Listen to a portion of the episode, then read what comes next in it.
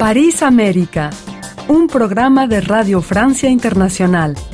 Presenta Asbel López. 1982-2022, RFI está de cumpleaños. La redacción en español de Radio Francia Internacional festeja sus 40 años. Vamos a celebrar este aniversario ofreciéndoles una programación editorial excepcional, programas especiales, invitados, testimonios, archivos radiofónicos y producciones digitales sorpresa. Aquí en París América vamos a escucharlos a ustedes, nuestros oyentes. En la segunda parte vamos a anunciar a los ganadores del Premio Radio Francia Internacional y Radio Cultura al Fomento de las Artes.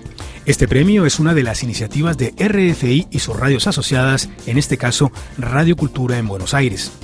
También llamaremos a Radio Miami Internacional para que Agustín Ranguni nos hable de Ron DeSantis, potencial candidato presidencial republicano rival de Trump. Bienvenidos a París América, un programa que difundimos desde París.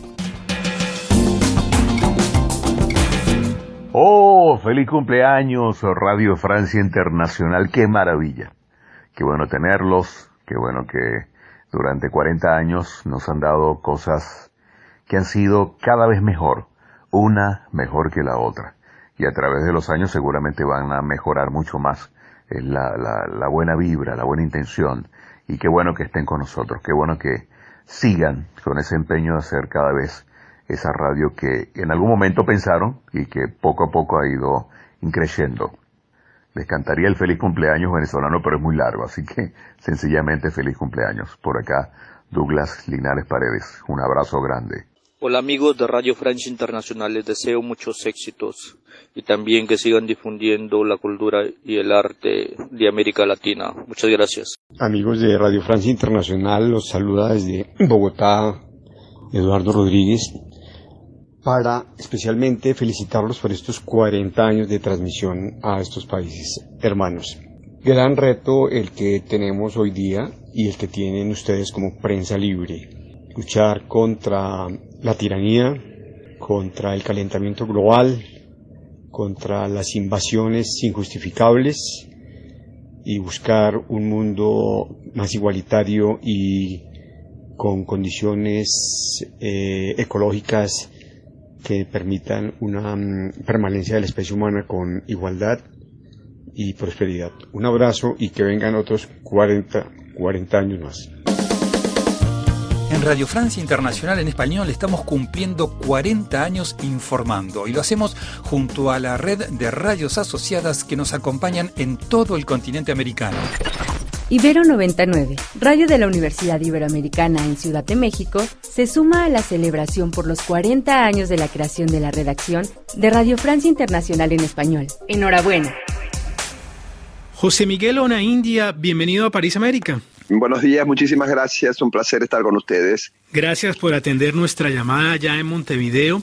Lo hemos invitado para anunciar este jueves a los ganadores del Premio Radio Francia Internacional y Radio Cultura al Fomento de las Artes 2022. Como explicaba en mi introducción, Radio Cultura difunde en Buenos Aires, es una emisora referente en temas culturales y está asociada a Radio Francia Internacional. Cada año aquí en París América anunciamos a los ganadores del premio Radio Francia Internacional Radio Cultura al Fomento de las Artes. Sin más preámbulos, eh, vamos a escuchar quiénes son los ganadores eh, con usted, José Miguel Ona India, que es uno de los jurados de este premio. Tal vez nos podría dar usted los nombres. Sí, por supuesto. Bueno, nosotros tenemos, hemos dividido eh, los premios, se da un premio a eh, las obras de gestión pública, es decir, las que están realizadas y producidas y presentadas en instituciones oficiales, y otro que eh, se otorga a las que están eh, producidas y presentadas en el ámbito privado. respecto de la categoría gestión pública, este año decidimos por unanimidad otorgar el premio a la obra Lo que el río hace de autoría y dirección de las hermanas María y Paula Marul, que fue presentada, eh, que está en este momento presentándose en el complejo teatral de Buenos Aires, que bueno, es el principal complejo teatral que depende del gobierno de la ciudad autónoma de Buenos Aires. Esta pieza, bueno, ha sido estrenada con un gran eh, suceso, eh, tanto de público como de crítica, y nosotros consideramos que también respecto a las autoras que a veces escriben, que son dos gemelas, eh, María y Paula Marul, eh, que a veces escriben, digamos, eh, obras en forma individual, pero que en este caso se han unido no solamente para mm, crear la dramaturgia y, dirigir el espectáculo, sino también que ambas están en, escena.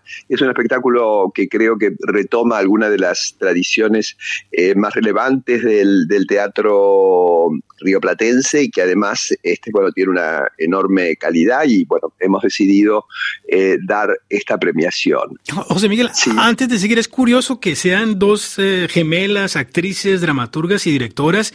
Eh, es bastante único ese caso, ¿no? Es bastante único, sí, es bastante único, es un caso muy, muy especial. Las dos además, bueno, actúan, tienen sus carreras particulares, pero muchas veces confluyen en espectáculos, a veces unas dirigiendo a la otra como actriz o bueno, cambiándose los roles. Así que, eh, creemos que es uno de los acontecimientos de la temporada y que el jurado no podía, eh, digamos, eh, no atender este impacto que causó en la escena porteña. Respecto de la, de la gestión privada, eh, decidimos otorgarle a un, eh, al espectáculo Metro 80, escrita y dirigida por José Guerrero y presentada en Timbre 4, que es uno de los lugares de la escena independiente o alternativa argentina más emblemática, creada por Claudio Tolcachir, que tiene una gran trayectoria internacional, que ahora abrió una sede de, Timbre 4 en Madrid. Y respecto a este espectáculo, ya venía precedido por el autor por un premio en la Bienal de Arte Joven. Es un espectáculo eh, que realmente representa las nuevas eh, estéticas, eh, digamos, lo, más contemporáneo, lo más emergente de la escena teatral porteña, que no, es no resulta nada sencillo porque realmente se presentan al año numerosísimos trabajos y bueno, entonces decidimos que mm, poner luz sobre estos nuevos talentos y estas figuras que, y hay creadores que están surgiendo con un lenguaje muy contemporáneo y también una temática de gran actualidad, mm, José le, daba al premio una significación especial. Pues hemos leído en el sitio internet justamente que esta obra de José Guerrero es descrita como una canción de despedida, un melodrama prematuro y lumpen. ¿Entiende usted por qué? ¿Nos puede explicar por qué? bueno, porque tiene algo, eh, digamos, que, que, se vincula muy con los sectores marginales, digamos, este, por eso Lumpen, porque está realmente en los márgenes sociales, es lo que trata eh, de, de, rescatar el autor, y también con estas mezclas de melodrama y de, bueno, y de géneros que también fueron un poco mm, despreciados, digamos lo que, es considerado más culto o, más legitimado. Entonces nos interesaba también que un espectáculo de estas características eh, eh, tuviera un premio y que el premio le pueda dar también una visibilidad mayor a este nuevo, digamos, a estas nuevas figuras y este nuevo, estas nuevas estéticas que están surgiendo eh, dentro de la escena porteña. La decisión eh, ha sido ardua, nosotros eh, no hemos, eh, digamos, para, digamos, las, las compañías tuvieron que presentarse al premio, no es, que hemos visto las, más de 300 obras que hay, que se han estrenado, sino que, bueno, se hizo una, una convocatoria, una llamada y sobre el universo de las obras que se presentaron hicimos esta selección que, bueno, fue mm, eh, trabajosa, porque en algunos casos también por la cantidad de obras que hay en cartel se, se hace difícil verlas en directo. Algunas tuvimos, en, algunos casos eh, tuvimos que ver eh, a través de los videos que mandaron los, los artistas Así que estuvimos, estamos muy contentos con, esta premiación. José Miguel Onaindía, eh, quería preguntarle, mm, de algún modo usted lo, está evocando en este momento, es sobre el nivel, si se puede hablar de un nivel artístico, si se mantuvo después de la pandemia, si hay más, menos producción. Eh, ¿Cómo lo analiza usted? Bueno, eh, después de la pandemia yo creo que hubo una explosión eh, que no es solamente en la escena porteña, sino que también se han dado en otras ciudades, donde, bueno, todo lo que estuvo retenido, todo lo que estuvo eh, sin poderse estrenar durante el periodo de cierre, apareció en forma un poco impetuosa dentro del panorama y que eh, bueno, esto hace que la, oferta haya sido muy, muy alta. Eh, en algunos casos, eh, digamos, excesivamente ansiosa, con espectáculos que podían haberse esperado un poco más para tener mayor maduración, pero también queremos resaltar que ha habido una muy buena repercusión de público. El público estaba ansioso de nuevamente volver a, los espectáculos en vivo y a poder eh, encontrarse en los teatros y esto hizo que, bueno, una buena... Eh, digamos, asistencia del, público a, los espectáculos. Me parece que luego de esta primera, de esta primera etapa tal vez, eh, bueno, venga un, un, momento de asentamiento y de mayor, de mayor madurez de cada, de cada proyecto. José Miguel Onaindia, tal vez podríamos terminar citando justamente las dos menciones especiales. Una de ellas fue a la trayectoria del actor, director de teatro y regisseur Rubén Schumacher, de 72 años, y la otra al ciclo Innovaciones y a sus creadoras Mercedes Halfon y Carolina Martín Ferro. Tal vez usted podría hablarnos brevemente de cada una. Bueno, nos pareció que mm, era, importante destacar eh, la carrera eh, de, alguna figura. En el caso Rubén Schumacher es un actor, director, regisseur de ópera, maestro y pensador de la escena contemporánea de un gran impacto no solamente en Argentina, sino también internacionalmente. En este momento en España hay una versión, hay una versión de La muerte de un viajante con, protagonizada por Imanol Arias, que él dirigió en el año 2020.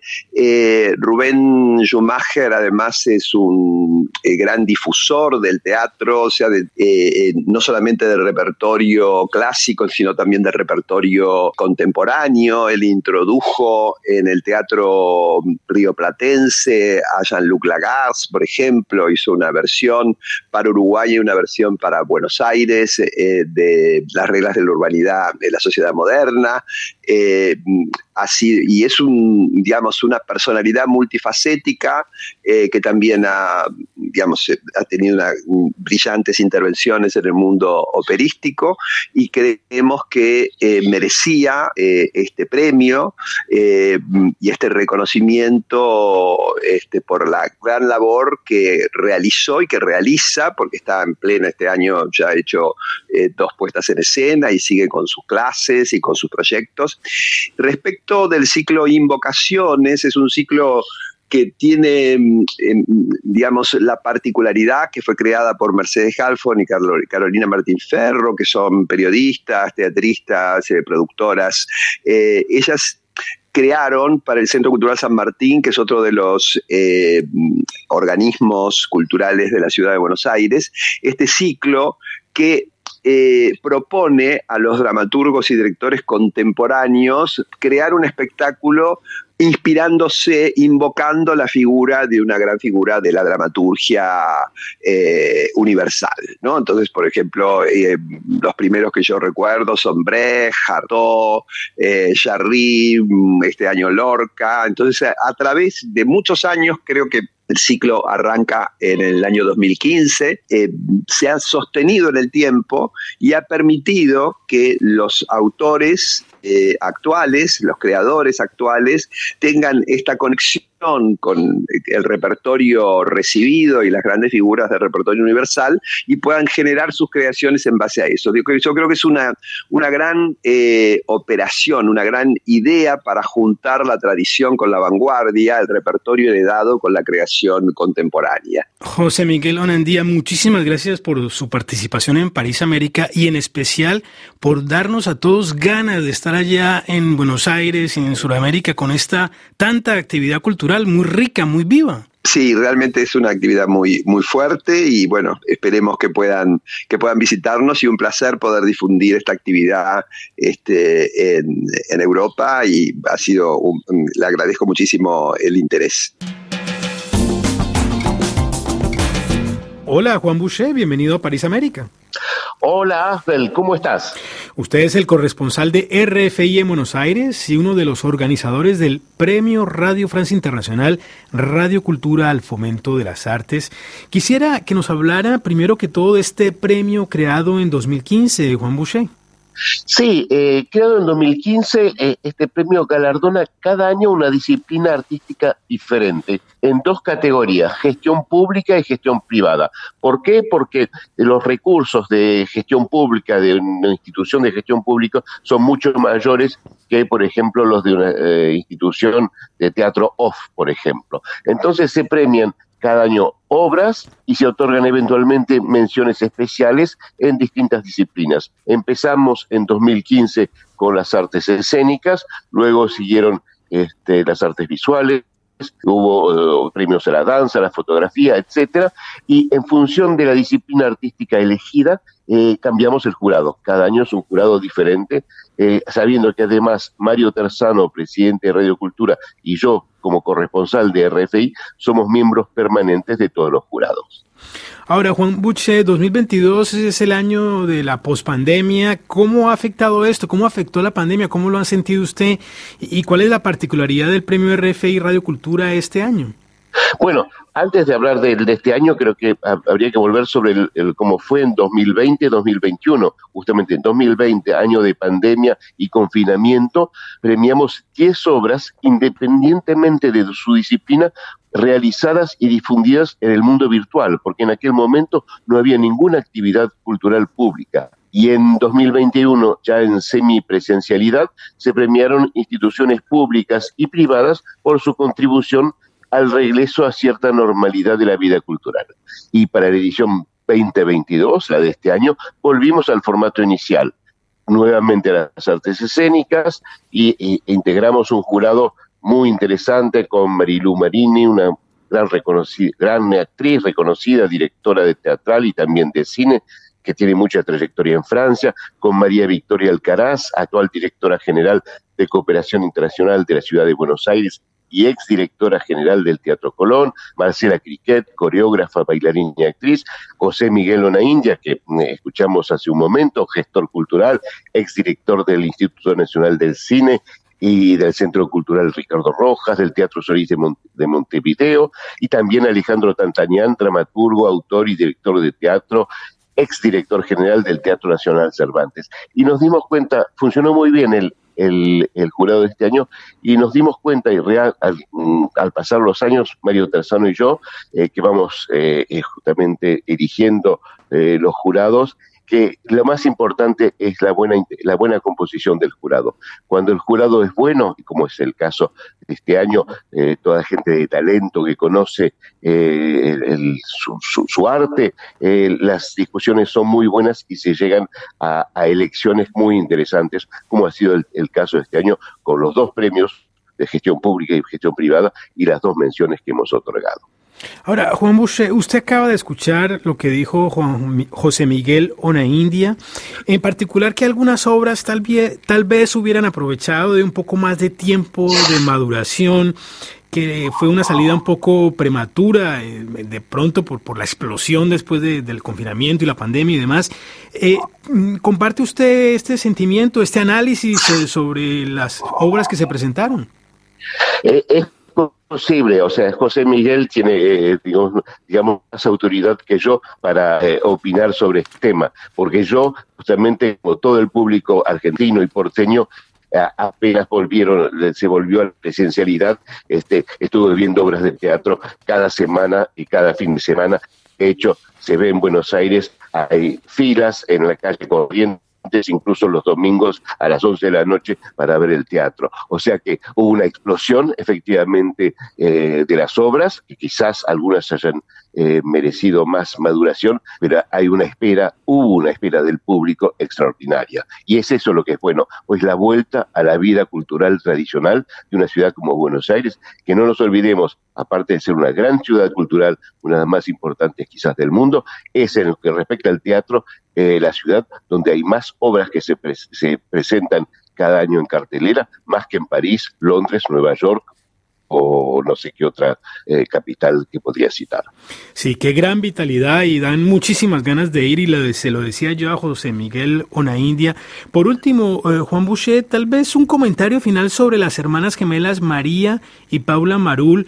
Eh, tal vez usted las conozca y pueda hablarnos de este caso único, me parece, de mujeres, de dos mujeres al mismo tiempo actrices, dramaturgas y directoras. Es asombroso son extraordinarias, la verdad. Y en, esta obra, eh, lo que el río hace, justamente actúan juntas, han dirigido y, escrito la obra juntas, pero eh, en otros casos es una la que dirige y la otra la que actúa, y, o viceversa. Eh, la verdad que es, es un caso único y realmente muy, muy particular. Pues Juan Boucher, nuestro corresponsal allá en Buenos Aires, muchas gracias por su participación en París América. Gracias, Asbel. Hasta pronto. Agustín Ranguni, usted es el director de Radio Televisión Miami, medio asociado a RFI allá en la Florida. Muchas gracias por participar en este programa. Hola, Abel, muy buenas tardes. Un gusto en saludarte. Eh, Agustín Rangún, queríamos preguntarle por este triunfo de, de Santis, allá justamente donde usted está, allá en Miami. ¿Quién es de Santis? ¿Por qué tanta popularidad y qué significa este triunfo para los republicanos? Realmente muchos nos preguntamos lo mismo, Abel. Eh, eh, por supuesto que tenemos un currículum del gobernador que acaba de ganar otra vez una nueva contienda, esta vez amenazante para el presidente, el expresidente Donald Trump, eh, con el cual seguramente si Donald Trump cumple con su prometido postulación para los próximos años, podría, sería este, Ron DeSantis quien le podría robar la candidatura. Por esto, lo tanto. Esto es lo interesante. Eh, de pronto podríamos precisar, a Agustín Rangón, que DeSantis es republicano, pero es un potencial rival incluso de Trump. Es un falso republicano, entre comillas. Así es, y Trump es un, es un enemigo de, del propio DeSantis, a quien ya amenazó, ya amenazó que no se postule. Pero De Santis, que es un veterano de guerra, eh, actuó en Irak, este, tiene una larga trayectoria eh, en este aspecto, fue capitán de un equipo universitario de béisbol en la Universidad de Yale, eh, se graduó con honores en la Facultad de Derecho de Harvard, obtuvo una comisión de la Marina de Estados Unidos como oficial. Bueno, o sea, es un hombre absolutamente preparado y sabe los pasos que está dando. Y, ha hecho operaciones y ha hecho operaciones eh, bastante mediáticas, ¿no? Como eso de llevar los inmigrantes venezolanos allá a la isla famosa donde está la élite de Estados Unidos. Así es, así es, por supuesto muy cuestionado, pero él decidió es, tomar esa, ese camino y, lo concretó. Así que ese es un poco el, el Ron de Santis que está apareciendo, no todos lo conocían, este, es un hombre activo, es un hombre que tiene bien perfilado su objetivo político. Además, Agustín Ranguni, el resultado finalmente que se está viendo con esta resistencia de los demócratas, es decir, que no hubo una gran, gran victoria de los republicanos, finalmente es positivo para DeSantis, porque implica que Trump de alguna manera eh, no, sale tan ganador de, de estas eh, elecciones. Tal cual, tal cual.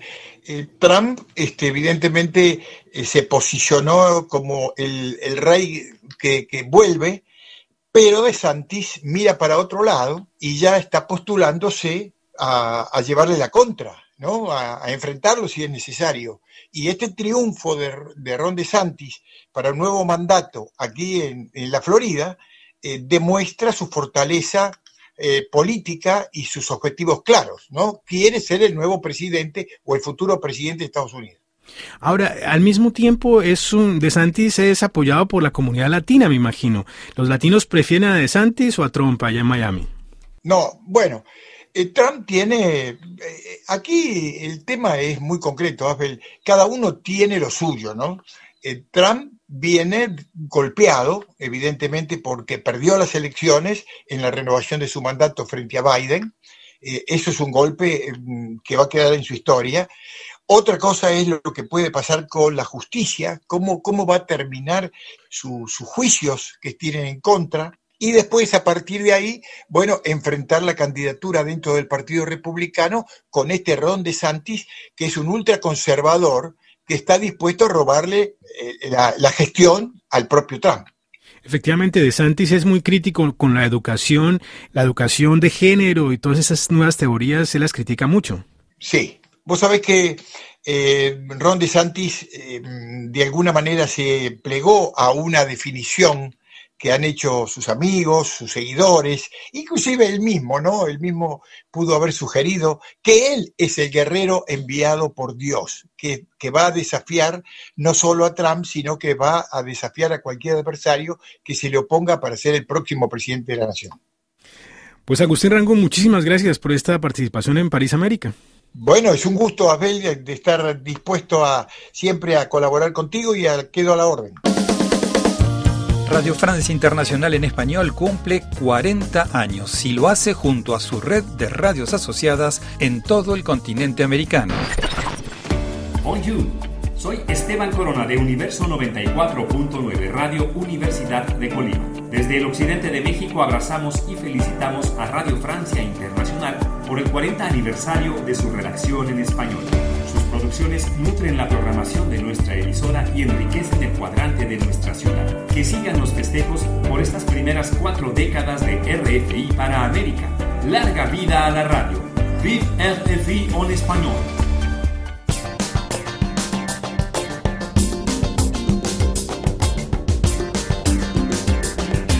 Llegamos así al final de París América, un programa que difundimos desde París. Los invitamos a enviarnos sus mensajes de voz al WhatsApp de RFI 336 45 60 11 26 336 45 60 11 26. Los espero el próximo jueves a partir de las 3 y 3 minutos de la tarde, hora de París. Hasta entonces.